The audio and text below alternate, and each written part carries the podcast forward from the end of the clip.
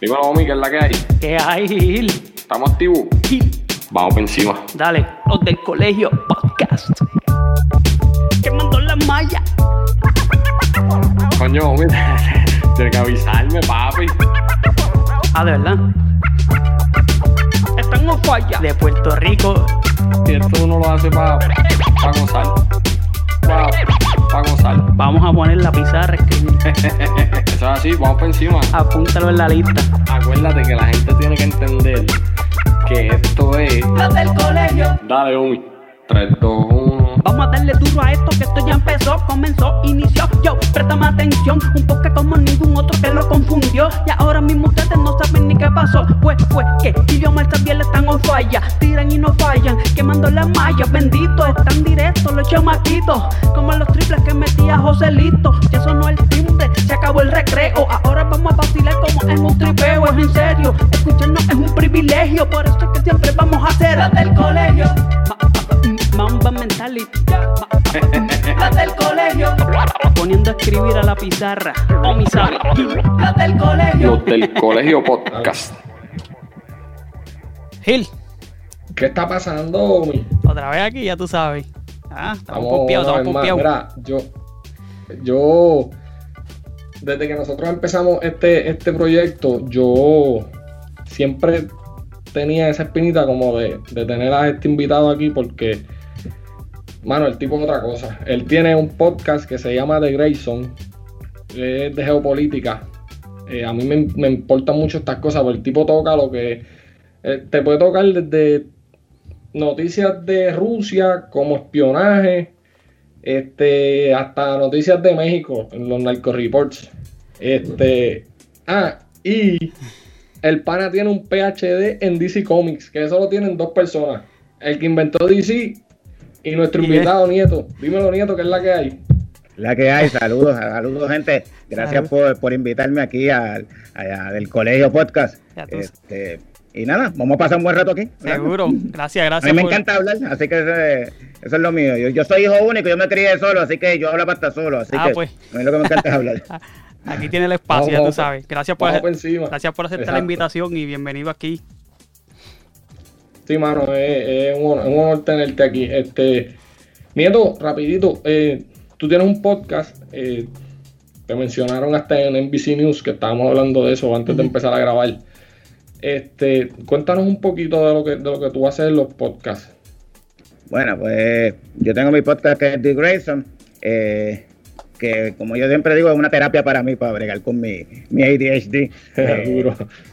Y pues nada, eh, ahí tocamos temas, los temas, como yo siempre digo, los temas que por lo general no- los medios noticiosos locales no van a tocar, noticias que no son de aquí, o sea, noticias de Europa, de Asia, este, de política de Estados Unidos o, o África también, whatever, como me como mencionaste, incluso hasta también tocamos la, eh, las noticias, lo que llamamos los narco reports, que son los de vez en cuando cuando hay noticias interesantes del mundo allá de- del narcotráfico en México y de los carteles, pues tocamos esos temas. Eh, y pues nada, pues básicamente es eso. Yo escuché el último, no, no sé si fue el último, el penúltimo, que hablaste de que de algo que pasó en, en México. Uno que se puso medio bruto con uno de los grandes y Ah, eh, sí, el, el- el- más reciente eh, narco report que hicimos, que preparé, era sobre eso, sobre el caso, eso fue el, el secuestro y la ejecución del Cholo. Este, Mano. de... Ajá. Y como tú, y como tú lo, lo, describi- lo describiste, que cuando le hicieron la autopsia al tipo, pues literalmente, ¿verdad? Lo torturaron. Y eso está bien Sí. cabrón. No, eh, literalmente cuando tú ves, cuando tú lees lo que dice la, lo que dice la autopsia está cabrón. El tipo de- y se lo buscó, y la realidad es que el, el- en México hay dos carteles que son los principales, que son el cartel de Sinaloa, que es el más conocido, y el de y el otro es el, de, el cartel de Jalisco Nueva Generación, que ahora mismo es el más el de más crecimiento, el más violento y posiblemente el más grande. No es necesariamente el más que factura, porque el de Sinaloa todavía factura, está por encima, pero es el más violento y es el más en crecimiento. Eh, y en ese sentido, eh, el, el Cholo era uno, era, un- era la mano derecha del Mencho, que era el líder, que es el líder del, del cartel de Jalisco. Y en el 2017 Él se separa. Realmente es que él mata, él mata a un colombiano que era un operador financiero, que lava los chavos. Y lo mató sin tener, sin tener la autorización del Mencho. Al hacer eso, por un problema personal, al hacer eso, pues obviamente, independientemente de que él era la, la mano derecha de él, pues básicamente pues se la buscó y él lo que hizo fue que se formó su propio cartel, Ya. el cartel Nueva Plaza. Y él estaba tratando de, ¿cómo decirlo? O sea, él estaba tratando de, de tumbar, de, de quitarle, de quitarle el spot al Mencho, que al, al, al Mencho y al cartel de Jalisco, y eso no iba, no, no iba a pasar. Y el problema que él tenía era que él, él lo que estaba haciendo era que había hecho muchas cosas en el estado de Jalisco, que es donde estaba operando, Pero que masacres y otro tipo de actividades, pero que su cartel las hacía, pero para culpar al cartel de Jalisco, para calentar, lo que allá le llaman calentar la plaza. Ya. Y Incluso una de las cosas fue que tiró una granada al consulado de Estados Unidos en Guadalajara y eso obviamente calienta, calienta el cartel porque entonces tienes a los americanos, Claro. los gringos de verdad, entonces empiezan a joderte. Sí, sí. Claro, claro. Al tipo lo, lo capturan, eh, como dicen allá en México, lo levantan, que eso es que lo, lo, lo- lo secuestran Ajá. y lo ponen a, lo ponen a grabar un video este, con los con los con los anormales atrás con los, con los rifles con los rifles y con las Ajá. máscaras y todo eso era para, para que él confiese y después él le- por lo menos cuando estaba grabando no le habían dado todavía no lo habían torturado porque se veía bastante bien este él, pero lo hacen lo hacen confesar que básicamente que él había organizado todo eso que una masacre que hubo de unos albañiles que eran eh, que eran una buena gente inocente, o sea, los mataron como a 8 a 10, porque estaban Ujú. haciendo era- bebiendo bebiendo cerveza, algo así básicamente, o sea, no era nada de, no era que eran narcos ni nada por el estilo, pues que eso fue su cuartel, su cartel precisamente para culpar al cartel de Jalisco y pues también tomó eh, responsabilidad por lo que pasó en el en el, el- en el consulado de Estados Unidos. Y pues el tipo finalmente, después de que dijo todo eso, apareció al otro día envuelto como si fuera un taquito, porque lo envolvieron en bolsa plástica, en bolsa glass y lo dejaron sentado en un, en un banquito de, un, de, un- de una plaza de allá de, de un pueblito cerca de Jalisco, cerca de Guadalajara. Y lo que básicamente cuando en la autopsia menciona que el tipo le rompieron, la, le rompieron los huesos de la rodilla para que no pudiera caminar. Le rompieron los huesos de la mano. Le arrancaron uñas. Le saca, este, le quemaron, o sea, básicamente con pinzas, este, pinzas eléctricas, como si fueran cables de John Pierre, por diferentes partes del cuerpo. Eh, le arrancaron dientes, le arrancaron la lengua. No es que se la cortaron, es que se la arrancaron. la- la- o sea, básicamente como si te cogen con una, con una pinza y te la arrancan. Diablo. Eh, La verdadera tortura. Exactamente, y pues finalmente, después de todos los catazos y todo lo que, que todo lo que cogió, final, la cara estaba de, la- lo quemaron, la cara estaba de- desfigurada. Después como tenía unos tiros en la cabeza. Ese, ese Wow. tipo de muerte es bien común, ¿verdad? En, eso, en esos carteles allá en, en, en México. Es, el, el cartel de Jalisco es bien violento en ese sentido. Mm. Y pues en este caso muchas veces lo hacen, eso se sí, eso viene de una tradición que ya viene desde el tiempo de los, los Zetas, que fueron los primeros que, empe- que, que, que crearon, eh, que empezaron con ese tipo de, de, muertes así tan violentas y que más que nada era para, para intimidar eh, a sus adversarios. Los Zetas eran un cartel, todavía existen, pero ya, ya, ya son bien pequeños, pero en, en su momento dado era un cartel eh, que le hizo frente al cartel de Sinaloa, al Chapo, y tuvo una guerra con el Chapo Guzmán, eh, allá para, para, el- para la década del 2000, entre el 2000 y el 2010. Eh, y ellos eran bien violentos, se les conocía porque eran bien violentos. Y era en ese sentido, o sea, ellos decapitaban, ellos, se dice que el- uno de los líderes de ellos se comía el corazón de los de, de sus adversarios, lo cocinaba y se lo comía. Eh, y algunos de ellos eran santeros en ese sentido, y pues básicamente todo esto era parte de, mucho de esto también es para tu intimidad a tus enemigos. Ok, ok. Mira, este, Mire. Ajá, dale, Omi. ven acá, de, de- te pregunto, ¿de dónde surge eh, en ti este interés de conocer todo ese, toda esa información y todo ese conocimiento que tú tienes? Porque, ¿verdad? Según, según yo veo, este, se conoce mucho y lo, lo- y, y, ¿verdad? Mientras otros estamos pendientes a otras estupideces en la vida, como artistas y a, y a, y a- y a chismes y cosas por ahí, tú estás, ¿verdad? Este, estudiando todo eso. ¿De dónde surge ese interés en tu vida de, de conocer más de, de todo ese mundo? No, mano, esto siempre me ha venido, o sea, yo tengo, yo, como te dije, yo, te- yo, yo tengo ADHD y una de las cosas que tengo es que yo leo y o sea, yo tengo también un un attention span bien corto, pero yo puedo ver algo y si yo leo algo y si lo puedo, y si lo veo y no me toma más de dos minutos o tres minutos leerlo, lo voy a leer, por lo general. Si es más interesante, pues sigo buscando y pues siempre yo lo que trato es de buscar un poquito de aquí, un poquito de por allá. Este, a mí siempre me gustó, o sea, a mí siempre me ha gustado lo- todo lo que tiene que ver con geopolítica, internacional, todo ese tipo de cosas desde pequeño, o sea, de chamaquito. Este, y por eso sí me gustan. Y a veces veo videos en YouTube, a veces veo documentales, veo un par de cosas, y eso me hace buscar más allá, se- seguir buscando. Y es lo mismo que yo digo en el podcast. En el podcast yo le digo a la gente que no me hagan caso a lo que no se queden con lo que yo digo. Si algo les interesa, que hagan su propio. Google. Search, Sí, sí. busquen, este, este, no solamente se queden con, con mi opinión, porque o sea, mi opinión es eso es mi opinión, pero eso no quiere decir que necesariamente eso no está escrito en piedra, ni lo que yo estoy diciendo. Si yo te estoy reportando, si te cuento de una noticia, sí, pero hay muchas veces que yo lo que doy es mi opinión de lo que yo pienso que, que, que está pasando, que va a Ujú. pasar, o lo que sea, un pronóstico, lo que sea, pues eso es mi opinión. Eso no, no, no es para nada algo 100% certero, ni nada por el Ujú. estilo. Ya. Gil, dale que te interrumpí ahorita. No, esa- por, por esa misma línea yo iba. Eh, Mm. yo, yo quería saber pues, de dónde salió el interés de, de Orlando ¿sabes? por estos temas, porque, bueno, ¿sabes? tú te pones a escuchar su podcast y tú sacas mucha información de ahí, ¿sabes? A mí, yo quería hablar con él por lo que acaba de hablar este, y por uno de los temas que tenemos, que es el Medio Oriente, ¿sabes? A mí me interesa mucho lo que es el Medio Oriente y es una zona que, mano, ¿cuándo va a llegar la estabilidad a esa zona? Y yo quería preguntarle a él porque, en verdad, yo sé que él, ¿sabes? Él busca. Los otros días puso una noticia del, del príncipe de Jordania, fue que lo arrestaron. Sí, eso, eso pasó en el weekend. Ajá, entonces pues, yo quería, like, ¿va a llegar estabilidad a esa zona? ¿Qué es la que hay con, con Medio La Oriente? realidad es que el Medio Oriente nunca va a estar tranquilo. O sea, una zona siempre ha estado, y no es de ahora, o sea, desde siglos y siglos atrás siempre ha sido una, un área turbulenta. En un momento dado era una área que, era una zona de, mucho comercio. Ahora es una zona que es abundante el, petróleo eh, y, el gas, y el gas natural, los combustibles fósiles.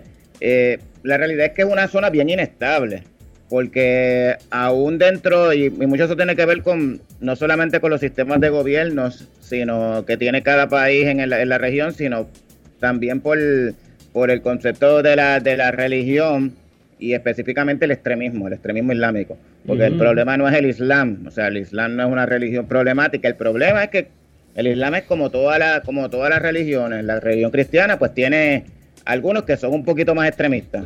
Este, y, cuan- y lo que pasa es que la- lo que nosotros consideramos extremistas quizá no es lo mismo que ellos. Pues a lo mejor entre los cristianos evangélicos pues están los, los pentecostales que son más rajatablas, son más conservadores, las mujeres usan falda, este, eh, están los testigos de Jehová que no reciben transfusiones de sangre.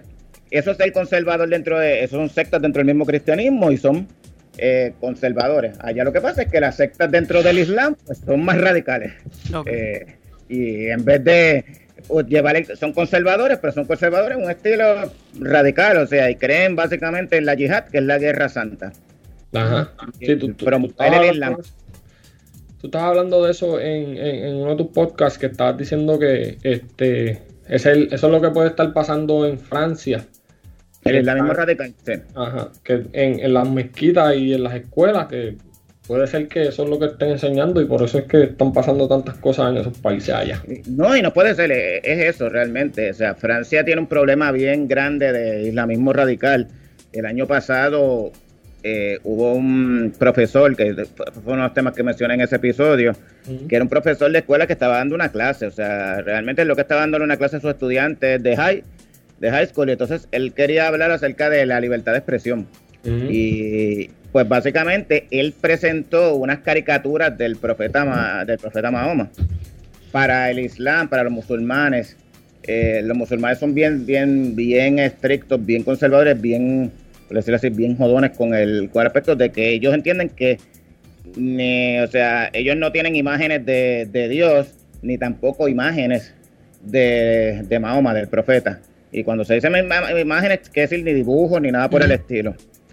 Este tipo, el profesor trajo esta, este profesor trajo esta caricatura para crear un debate con sus estudiantes. Y en su entre el grupo de estudiantes y era por Zoom para colmo este y el grupo de estudiantes habían creo que dos muchachas que eran o un muchacho y una muchacha no recuerdo exactamente que eran musulmanes. Y algunos de ellos se indignaron. Entonces el punto es que finalmente el muchacho uno de los eh, la muchacha creo que si no me equivoco una de las muchachas se lo contó a a un muchacho que tenían como 18 años y el muchacho encontró, eh, veló hasta que encontró al profesor en la calle, en plena calle, saliendo de, saliendo de la, saliendo de la escuela y lo decapitó, se le cortó la cabeza. Este, y eh, pues básicamente, y en Francia suceden, cada día suceden varios, suceden muchos eh, atentados esporádicos. No es que, lo que pasa es que los atentados terroristas que hay allá no son poner bomba realmente, pero es un loco que sale con un cuchillo, no con una pistola, porque allá es difícil conseguir armas, pero muchas veces con un machete, con un cuchillo, eh, y apuñala a dos o tres, o coge un carro y, y estrella el carro contra una plaza donde hay un montón de gente al mediodía. Sí. Ese tipo de cosas. Eh, y, eso, y eso viene por el- porque Francia tiene un problema serio de, de, de islamismo radical. Ok. El, lo que pasó en, ¿verdad? Rápido desviándome un poco, lo que pasó en Washington hace poco, que hubo un, un chamaco que, que estrelló su carro contra unas ¿El vallas. Capitolio? Sí, él, él- él era también este, eh, eh, él practicaba la, la religión eh, musulmana, ¿no? Honestamente, ahí te puedo decir que ahí no sé. O sea, en el- si es el de Washington, que fue el que pasó esos días, yo sé que pasó el evento, pero honestamente, como era Semana Santa, no estaba ni pendiente. Creo que fue el Viernes Santo, si no me equivoco. Sí, Yo sí, sé que metió el carro y, y- y murió uno de los guardias que estaba allí. sí. Hace poco estuvo el de, hace como dos o tres semanas, estuvo el de, el de Colorado, Ajá. que fue el que disparó. Y entonces, ese tipo, él es, él es sirio, él es de, él es de, no sé si es de ascendencia siria, si nació en Estados Unidos y su país, su familia es siria, o si él nació en Siria.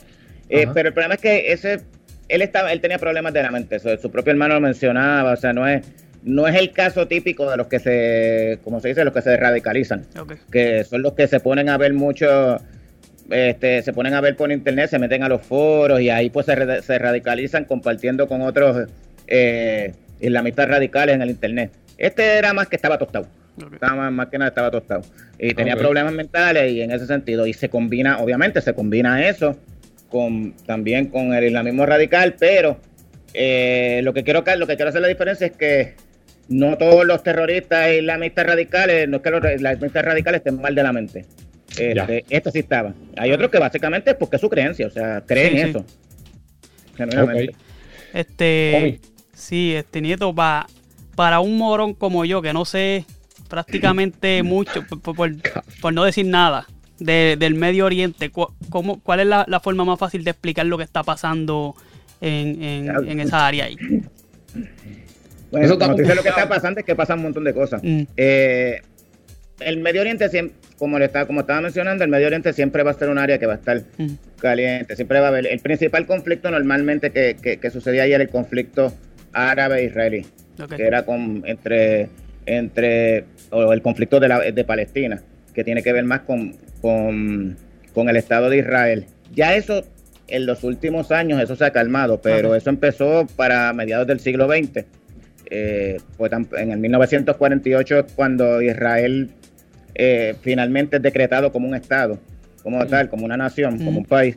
Y al, al otro día que ellos declaran, como quien dice, el nacimiento de su país, al otro día eh, Israel está en guerra, a- a- está en guerra con, con cuatro países este, musulmanes, con cuatro países árabes, Egipto, eh, Siria, Jordania eh, y el, el- el Líbano, ah, y, hasta, y hasta Irak, todos participaron ahí. Y desde ese momento, desde 1948, Israel siempre ha estado en esta constante guerra, a pesar de ser un país tan pequeño y, y realmente ellos ganan, ellos han crecido, en el, el territorio de ellos creció precisamente por las guerras, porque mientras más los atacaban otros países, ellos ganaban la guerra, pero le quitaban territorio a los países que los atacaron. Y por eso ellos han crecido, porque Israel era mucho más pequeño originalmente de lo que, de lo que es ahora. Pero est- estos tipos de guerra, ¿eran guerras políticas o eran guerras por religión? Lo que sucede es que, voy a tratar de ver cómo lo puedo simplificar. Sí. Los judíos no tenían, nunca han tenido un estado, de- no tenían un país como tal. Los judíos eran un pueblo que estaban regados por todo el mundo, no solamente por Europa, sino por todo el mundo. Eh, desde, desde finales del siglo XIX y comienzo del siglo XX, ellos estaban buscando un, desarrollar un Estado, o sea, que, se creara, estaban pidiéndole a la comunidad internacional desarrollar un país que fuera un Estado judío, un Estado, eh, básicamente sí, un Estado para los judíos. Y se contemplaron varias, varios lugares, o sea, hubo una, se contempló Siberia, pero ¿quién carajo va a ir a vivir a Siberia? por, eso te por eso te dicen que puedes coger Siberia, porque carajo, tienes, tienes espacio de más, pero nadie quiere ir a, se contempló incluso una parte de, en una ocasión se contempló un pedazo en Argentina también, en América del Sur. Pero realmente ellos donde querían, eh, donde terminaron eh, estableciéndose fue en lo que ellos consideraban que era Tierra Santa, que es lo que ellos dicen que desde hace siglos eh, ellos vivieron ahí, ahí era donde estaba el pueblo de Israel cuando para la época para la época del Viejo Testamento y para la época de, hasta la época de Jesús y todo eso. ¿Qué sucede? Hay muchas situaciones, hay muchos complot internacionales y hay 20.000 cosas. Después de que pasa, después de que pasa la Segunda Guerra Mundial y pasa lo del lo del holocausto y que mueren 6 millones de judíos, pues como que dicen, pues bendito, vamos a, vamos a darle algo a los judíos, porque ellos lo, han, lo, han pasado súper mal. Ya ellos llevaban desde comienzos de siglo, poco a poco, ellos habían, eh, se habían, eh, se habían estado, eh, estaba, habían estado ubicando en, el, en lo que la región que se llama Palestina, que era lo que se llama Palestina. Palestina estaba bajo control de los británicos de los británicos, todo el Medio Oriente estaba para esa época bajo control de los británicos o de los franceses. Eh, finalmente Palestina quiere, digo, eh, eh, los británicos quieren como que dividir Palestina y quieren como que hacer algo. Mira, les voy a dar este pedazo para ustedes, para los judíos, y este pedazo para ustedes los árabes, para los palestinos. Y así lo dividimos. creamos en el pedazo de tierra, creamos dos países. Ya. Eso fue para 1948. Israel estuvo de acuerdo los árabes no estuvieron de acuerdo, los palestinos no estuvieron de acuerdo. Entonces Israel pues dijo, pues, pues yo me quedo con lo que tengo aquí, por lo menos pues, me están dando, aunque sea algo poquito, yo cojo lo que me estén dando este, y traigo. Por eso es que una vez, lo, una vez ellos obtienen, pues se podría decir, no, no su independencia, sino que crean su país, porque no es que tienen una independencia, porque no tenían un país antes de, de eso. En, eh, en, el, en 1948 una vez, el día que ellos declaran el nacimiento del, Estado de Israel, el próximo día ellos van a la guerra. Porque al otro día los está invadiendo todos los demás países que los rodean. Y ahí surge todo el conflicto árabe, el conflicto árabe-israelí. Y de ahí son más de 60, 70 años, que es más de 70 años que están en esa, esa situación. Ya en los últimos años, la situación, el conflicto árabe-israelí ha cambiado. O sea, ya no es tan complejo ya sí hay problemas porque siguen, Israel ocupó unos, unos territorios que están ocupados, donde ellos tienen control, donde viven un montón de palestinos en condiciones infrahumanas. Eh, la franja de Gaza y Cisjordania. Eh, la, franja de Gaza es el lugar que más densamente poblado del, mundo. Hay casi un millón y pico de personas ahí viviendo en, una, en un pedazo que es algo como del tan una, por eso me llama una franja, un poco más, un poco más ancho que, más largo que, que, el tamaño de, digamos, San Juan, del área metropolitana de San Juan. Un millón de personas ahí. Exactamente. Lo, pasa, lo único que el área metropolitana de San Juan es amplia. La franja de Gaza literalmente es, es una franja, es bien estrecha. Es más larga, pero es estrecha. Este, y eso, pues, supuestamente tiene autonomía, pero básicamente todo, eh, Israel lo controla. Eh, eso era un territorio que pertenecía a otras naciones cuando se fue, la franja de Gaza pertenecía a Egipto en un momento dado y cuando suceden de, las diferentes guerras que estuvieron peleando, eh, lo que hacía Israel era que pues tú me venías a invadir, si ellos tenían la suerte que ganaban las guerras, pues conquistaban terreno, iban ganando más terreno. Algunos lo devolvían con el tiempo, este, pero otros, otros no. Eh, y básicamente durante toda la segunda mitad del siglo XX, y esto que estoy diciendo es, bien simplificado, estoy simplificando, es más complejo, pero en toda la segunda mitad del siglo XX, pues básicamente Israel estuvo peleando con los con sus vecinos, con los países árabes, más de tres o cuatro guerras. Eh, en ese sentido, de ahí es que viene ese conflicto.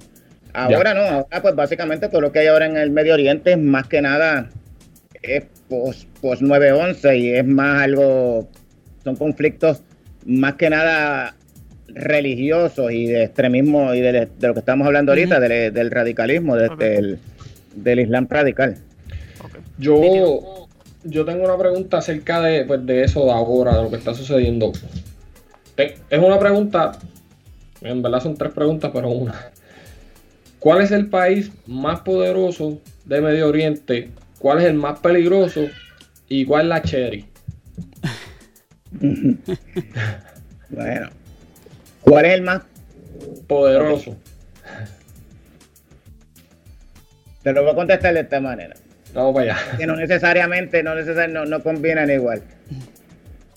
Arabia Saudita es el país que tiene, en todo Medio Oriente, es el que tiene el mejor, el ejército mejor equipado y el ejército más caro. Pero yo he escuchado que tú has dicho que son brutos porque llevan una guerra con, con Yemen que, como tú dices en tu podcast, que son salvajes literalmente y todavía no lo han podido ganar.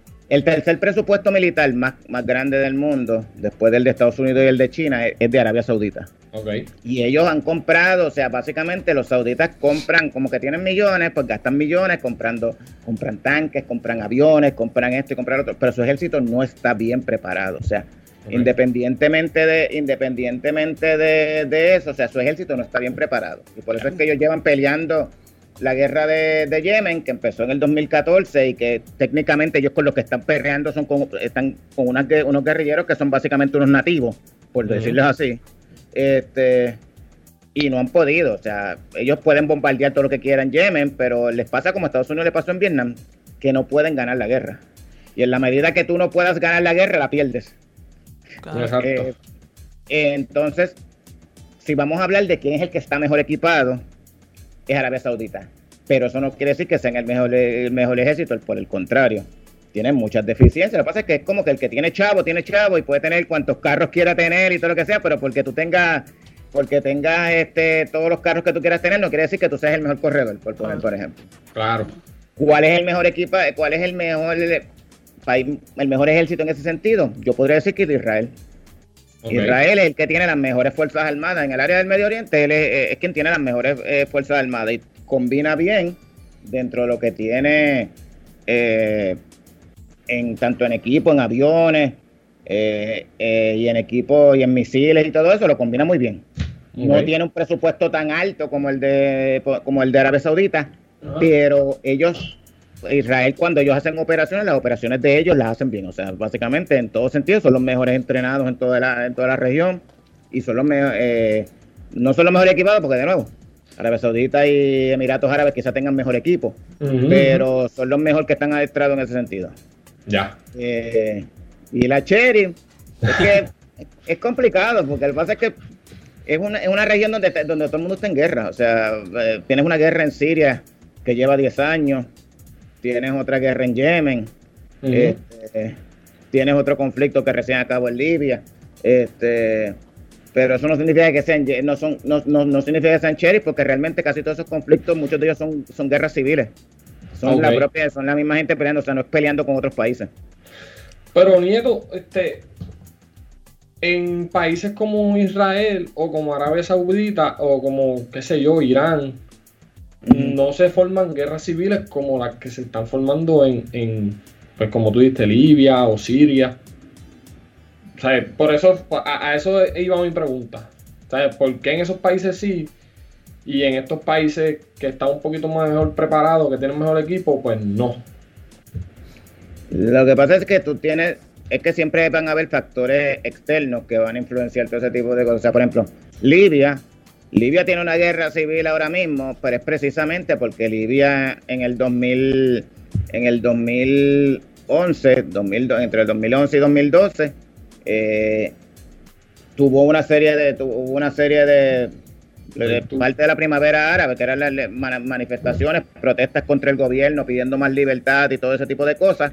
Eh, y Libia, dentro de todo, tenía no se vivía mal en su momento dado, antes de, antes de que cayera, antes de que cayera, mientras estaba Gaddafi, que era el dictador, no se vivía mal, al contrario, era uno de los países que tenía el mejor, eh, el mejor, eh, de la mejor calidad de vida eh, en África. Tampoco es como que tengas mucho para, para comparar, pero o sea, no, no, no, no, es que tenga la mejor calidad de vida, no es lo mismo tener la mejor calidad de vida en Europa que en África.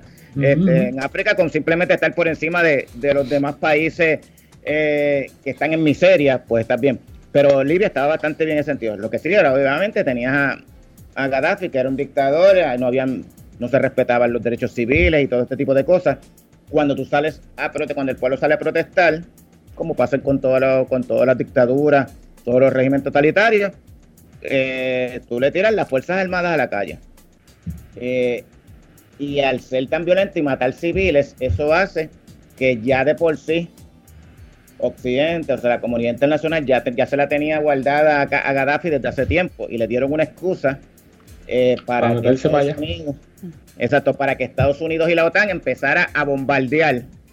y con no, ellos no entraron directamente en la guerra, simplemente bombardeaban y con, la, y con los bombardeos, más la guerra civil que comenzó en ese momento dado, porque arma, tú lo que coges es que empieza, si la gente está, eh, si la gente está ávida de, de, salir a la calle y derrocarlo, lo que, lo que hace la CIA, lo que hacen las agencias de inteligencia europeas es que le dan los armas, le da armas para que ellos hagan, y los promueve y los, agita. Y te ayudan por otro lado, y Estados Unidos y la OTAN, Francia, Reino Unido, pues te bombardean y las bombardeos poco a poco te van ablandando. Y así cayó Gaddafi. El problema que hay es que cuando tú haces ese tipo de cosas, en aquel momento, ellos pensaban que tú, quitas, tú tumbando a Gaddafi, sacando, derrocando a Gaddafi, pensaba eh, Occidente, pensaba Estados Unidos, la, eh, la OTAN, eh, se arreglaba la cosa. Y lo que creaste fue un lío mucho, un crical, un descojo mucho más cabrón de lo que había antes. O sea, Libia es un estado fallido. Libia lleva, va para 10 años también en lo mismo, en que básicamente ellos no, hasta hace poco fue que más o menos han tratado de llegar a como que a un happy medium de, de un gobierno más o menos organizado, pero tuvieron hasta una guerra civil eh, después de todo eso. Eh, en Siria, pues pasó algo más o menos similar. Hubo unas protestas. Eh, también había un dictador. El descontento hacia el régimen de Al-Assad, que, es el, que es el dictador, era grande. Y el punto es que hay muchos, muchas personas que están en que lo único que lo único que tienen en común es eh, su odio por el rey, por el, por el, por el dictador y sus ganas de derrocar al régimen. Pero son grupos bien, bien, bien distintos. Eh, y así explota la guerra civil en Siria. Y llevan 10 años ahí. Este, y en Siria el problema es que en Siria se mezcló todo. Desde todo empezó con unos grupos de consoldados, eh, ex, ex, soldados, miembros del ejército que forman su propio, como que su propio ejército aparte para guerrear contra, la, contra el régimen. De ahí empiezan a armarse otros grupos, otras guerrillas. Y de esos grupos, algunos eran extremistas y otros eran más extremistas que los otros. Incluso había estaba al-Nusra, que básicamente es Al-Qaeda en Siria, eso es lo que significa. Es la rama de la sucursal de Al-Qaeda en Siria. Y posteriormente termina llegando ISIS. Y entonces mm. tenían de todo ahí, ya todo el mundo peleando contra todo el mundo. Y es un ajo con culo allá adentro, entonces. Literalmente, o sea, allí lo único que había en común era que el hecho de que ellos estaban en contra de Assad y del gobierno, del régimen. Pero eh, pero entre ellos mismos se odiaban, o sea, y se mataban. Eh, Siria, la guerra de Siria se vino a estabilizar cuando, cuando, cuando Rusia toma un papel eh, activo para allá para el 2014-2015, porque eh, eh, Siria le pidió ayuda a Rusia. Y ahí es que empieza esa cosa, porque una vez empieza Rusia a tomar un papel activo en los bombardeos y asistiendo al ejército sirio, pues ahí es que ellos logran tomar el control. Pero sí era un, descon. Y sigue estándolo todavía. de, de esos países de Medio Oriente, este, ¿hay alguno que es aliado de Estados Unidos? Sí. Sí. Este, eh, Israel, pero obviamente Israel es un país, eh, no es un país musulmán, no es un país árabe. Eh, Arabia Saudita es un buen aliado de Estados Unidos. Emiratos Árabes Unidos es un aliado de Estados Unidos. Jordania es un aliado de Estados Unidos. Eh, básicamente la mayoría son aliados de Estados Unidos porque la mayoría de ellos hacen negocio con Estados Unidos porque todos ellos venden petróleo y venden, venden y venden gas natural y en ese sentido sí. Eh, más allá que en el único que tú puedes identificar como un enemigo de Estados Unidos, podrías decir que es Irán y podrías decir que es Siria. Eh, y tal vez Irak, pero Irak eh, Irak va por las mismas de Libia, está, casi al punto de ser un estado fallido, así que. Ok, ok. okay. Entonces, antes de movernos al próximo tema, el príncipe de Jordania, ¿tan aprieto o el pana? Porque yo leí que, que había alguien que quería sacarlo del país y él dijo algo que no tenía nada que ver con eso. Lo que pasa allí en Jordania, Jordania es uno de los países más tranquilos de allá de, hasta, hasta, este momento era los países más estables, más tranquilos en el, en el Medio Oriente y buen aliado de Estados Unidos. Eh, y en Jordania tiene su rey, que es el rey Abdullah. El papá del rey Abdallah, que era el rey Hussein, murió en el 1999. Antes de morir, él, él, su heredero es el rey actual, que era el hijo mayor, Abdallah.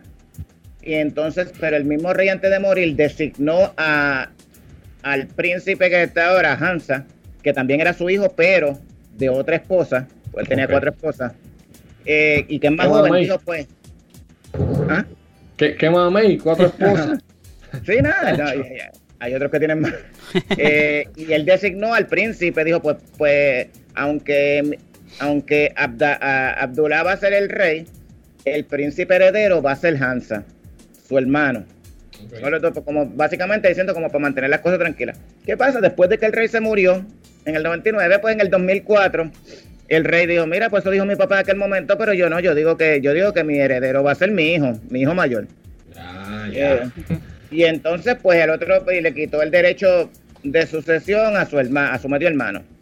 Técnicamente es algo inteligente que tú hagas porque si no aunque que alguien sea tu hermano allá en ese tipo de cosas, eso lo, lo único que garantiza es que te, te puede dar una puñalada y te puede dar un golpe de estado, te puede matar de matar. claro, exactamente, exactamente. Allá en el Golfo, eh, en, eh, para más decirte, en Qatar, en eh, Qatar, que es el país más, más, uno de los países más pequeños de allá, pero el país más rico del mundo. En el 90, el, el Emil de allá le dio un golpe de estado a su papá, aprovechando que su papá estaba fuera del país. Yo, estaba, fuera del país y aprovechó y le dio un golpe de estado y el papá nunca pudo volver al país. Se tuvo que ir al O sea, tú le das un golpe de estado a tu papá. Así que imagínate más, más tu hermano. Eh, pues en este caso, el príncipe, lo que parece es que el príncipe Hansa lleva lo que, lo que ha salido antes, lo que ha salido en la, en la prensa, es que él primero era bien crítico del gobierno, del gobierno de su hermano. Y eso no es común. O sea, que, que tú, miembro de la familia real, sea tan vocal en criticar al gobierno, hablando de que si el gobierno tiene problemas de corrupción, tiene problemas de esto, tiene problemas de lo otro, pues eso no se ve bien, porque es un miembro de la familia real y estás hablando, cuando tú hablas del gobierno, estás hablando de tu hermano, realmente. Alegadamente había un complot para hacer un golpe de Estado contra el rey, eh, y él había participado de las reuniones y todo eso. Obviamente, cuando tú estás a ese nivel, tú no participas, eh, tú participas, pero no estás activamente ahí, tú, tú delegas y siempre va a haber una persona que va a tomar la delantera, pero tú como príncipe no vas a estar dando órdenes directas. Claro, ajá. Ah, en el weekend eh, arrestaron a como entre 18 y 20 personas que eran los que tenían, los que fueron identificados como que estaban en el complot para el golpe de Estado. Al príncipe lo, no lo arrestan, a él lo, no lo meten preso. Lo que hace es que lo ponen bajo arresto domiciliario. No puede salir de tu palacio, porque en realidad lo que él tiene es un palacio. No te arrestaron en un país, mi madre. Exacto. te tienes que caer ahí y te ponen el ejército afuera y no puedes salir. Eh, él alegadamente, él grabó un video por Skype o algo así y se lo dio a su abogado para que lo difundiera, donde él diciendo que él no tiene nada que ver pero que lo tienen bajo arresto domiciliario y todo. Lo que sucede es que alegadamente el gobierno dice que este complot venía maquinado, organizado por fuerzas extranjeras, o por agentes extranjeros. No decía. Estamos. ahí, ahí, ahí, ahí está. Que te perdimos un momentito ahí, pero ya está otra vez ahí. Ok, a mí fue, me perdiste a mí. Sí, no, no, pero ya, estamos, estamos ahí. Otra vez. Ok. Este, pues básicamente salió a la, salió a la luz que eh, había un que este complot habían actores extranjeros, no se identificaba quiénes, eh, estaban participando en todo este complot para el golpe de Estado, esta conspiración. Eh, lo que ha salido ahora últimamente es que el príncipe tenía un empresario eh, israelita que alegadamente en algún momento fue, fue miembro del Mossad, la agencia de inteligencia eh, israelita, y que alegadamente lo que han dicho es que cuando sucede, cuando explota todo, él le dice al, al príncipe o a la esposa del príncipe que si necesitan, él tiene un avión para sacarlos del país. Eh, pero esta es la versión que dan simplemente el gobierno. Eh, la realidad es que todo el, golpe nunca iba a poder prosperar porque Estados Unidos es bien aliado de es bien aliado de, Jordania, y es bien aliado del príncipe, del rey. O sea, porque el rey lleva 20 años ahí, 21 años ahí. O sea, tú no vas Estados Unidos no está conspirando contra, contra, contra, contra quien es tu aliado. Cuando hubo la, cuando hubo la, guerra contra el terrorismo, la, Estados Unidos tenía bases en Jordania para atacar Irak. Este, eh, Jordania es quien ha recibido un montón de miles, cientos de miles de, refugiados de la guerra civil siria. O sea, es demasiado contra. O puede ser, hay gente que dice que las relaciones entre Jordania e Israel no son las mejores ahora mismo. Eh, y puede ser que demore en ese sentido, pero Estados Unidos, que es quien tiene injerencia, y los otros países, las otras monarquías del, del, del, Medio Oriente, de Arabia, eh, del Golfo Pérsico y todo eso, ninguna de las monarquías de allá apoyaba al príncipe, por lo menos lo que se dice. Había unos rumores que supuestamente el príncipe de Arabia Saudita, el príncipe Bin Salman, había o estaba apoyando al, de alguna manera al príncipe de Jordania, pero eso supuestamente se desmintió porque el príncipe de, Arabia Saudita llamó rápido al rey y le dijo como estamos contigo y todo eso. Hay que ver porque este, esto es muchas cosas que una cosa es lo que tú digas y otra cosa es cómo tú actúes. Eh, este, tipo de, este tipo de monarquía tiene que ser así y obviamente tú le vas a decir, no vas a decir que apoyas al que, al que está preso.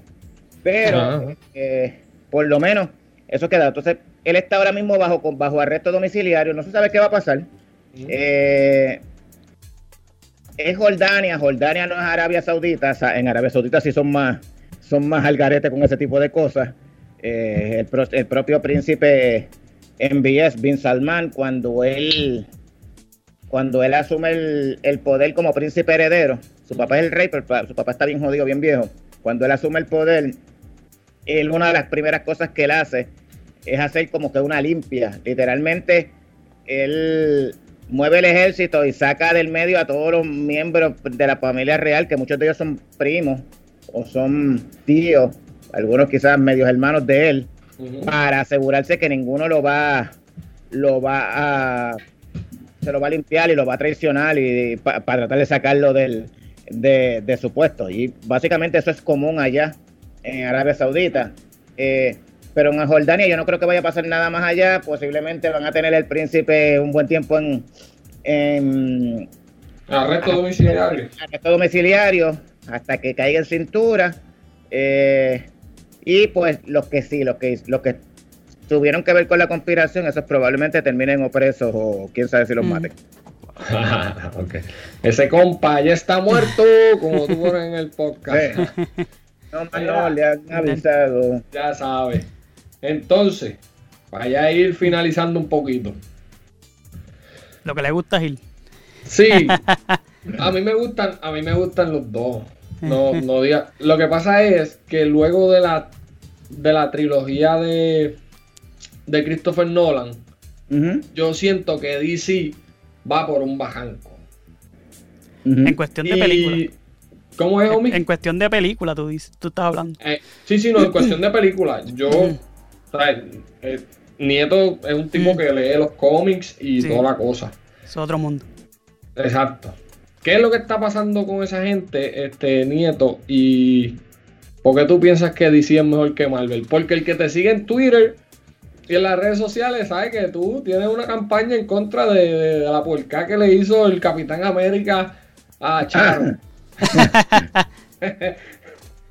no, fíjate, a mí me gusta Marvel también, precisamente por eso mismo, por eso mismo es que juego con eso, con lo de Falcon y Winter Soldier, mm. este, porque veo la serie, la serie está buena. Está buena, sí. Si, si tú me preguntas a mí en general, ¿qué me gusta más? Que si me gusta más Marvel o DC Comics, y en general, no solamente en películas, porque, o sea, porque hay que ser sinceros, el MCU, eh, en, eh, en, el MCU, o sea, Marvel en películas, hace tiempo que le, que le pasó por encima, le pasó el rolo a, a, DC.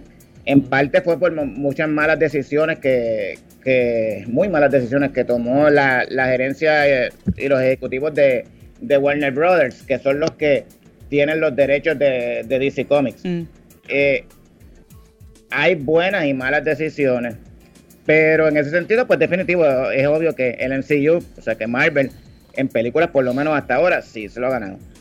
Eh, la diferencia es que a mí me gusta más el estilo de DC, tanto en general, no solamente en las películas, las series animadas, este, las series live action, eh, eh, los cómics, por decirlo así. Me gusta más el estilo de ellos, que es un estilo más serio en muchos, en muchos sentidos más oscuro para algunas historias que el que tiene Marvel. Pero tampoco es como que no me guste Marvel, porque sí, a mí me gusta Marvel.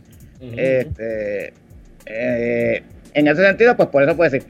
Digo que tengo un PhD en, en, DC Comics porque es que técnicamente al haber más material real para tú poder ver, leer, eh, ver series animadas y todo eso, pues quizás mientras más material hay, con Marvel quizás uno tiene más material por las películas, pero más allá de eso, eh, no es tanto.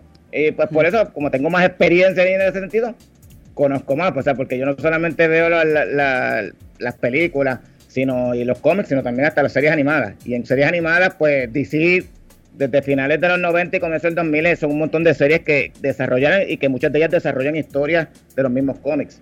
Eh, y contar las películas animadas de, de DC son también son buenísimas. Que en eso, en, películas animadas, DC sí, se ha comido a Marvel. Y, que, y que DC también tiene, yo creo que tiene los dos, los dos superhéroes más grandes de, la historia para mí. Batman y Superman, yo creo que no hay, no hay un, superhéroe de, Marvel que, que llegue allá arriba creo yo. sí, técnicamente sí, la Trinidad, o sea, y, me atrevo a decir la Trinidad, como se llama, eh, Batman, Superman y, Wonder, Woman. porque tampoco hay una superhéroe femenina, no, hay ninguna superhéroe femenina que, se compare en Marvel, que se compare a, a Wonder Woman en, conocida en la cultura pop y todo lo demás, o sea, no. Este, ni, ni, eh, ni Capitana Marvel, ni, ni ahora Wanda, ni nada por el estilo, pues, les falta mucho, les falta mucho para llegar al nivel de, Wonder Woman. Eh, también es que hay más más este más pronto, o sea, eh, DC tenemos desde la serie de Batman de los 60 hasta todas, las, todas las series que han habido de de, de Superman, la las películas de Batman, sea, como mencionaste, la trilogía de, Christopher Nolan, que es otra cosa. Eh, el problema que tienen ellos ahora es que realmente es cómo manejan y las decisiones creativas que ellos decidan hacer. O sea, DC Comics tiene mucho problema y es por la, gerencia. Y ahora la cosa ha cambiado con todo este revolú del Snyderverse. Eso tiene más que ver porque básicamente ellos han terminado dividiendo. Allá hay una guerra interna, una, una guerra civil dentro de. Dentro, no es de Warner, porque ATT es el dueño de todo. ATT es el es que compró todo. ATT es el dueño de HBO Max y es el dueño de Warner Media. Y Warner Media es el dueño, es quien, es quien, es quien maneja y quien aglomera a Warner Brothers, que es quien hace las películas. Que tiene los derechos de DC. Exactamente. Eh, en ese sentido, ahora mismo DC tiene, hay, algo que se llama una, casa, una casa productora se llama DC Films, que es una parte de Warner Brothers, que es la que se carga de todo lo que tiene que ver con las películas que sean, los proyectos que sean de DC.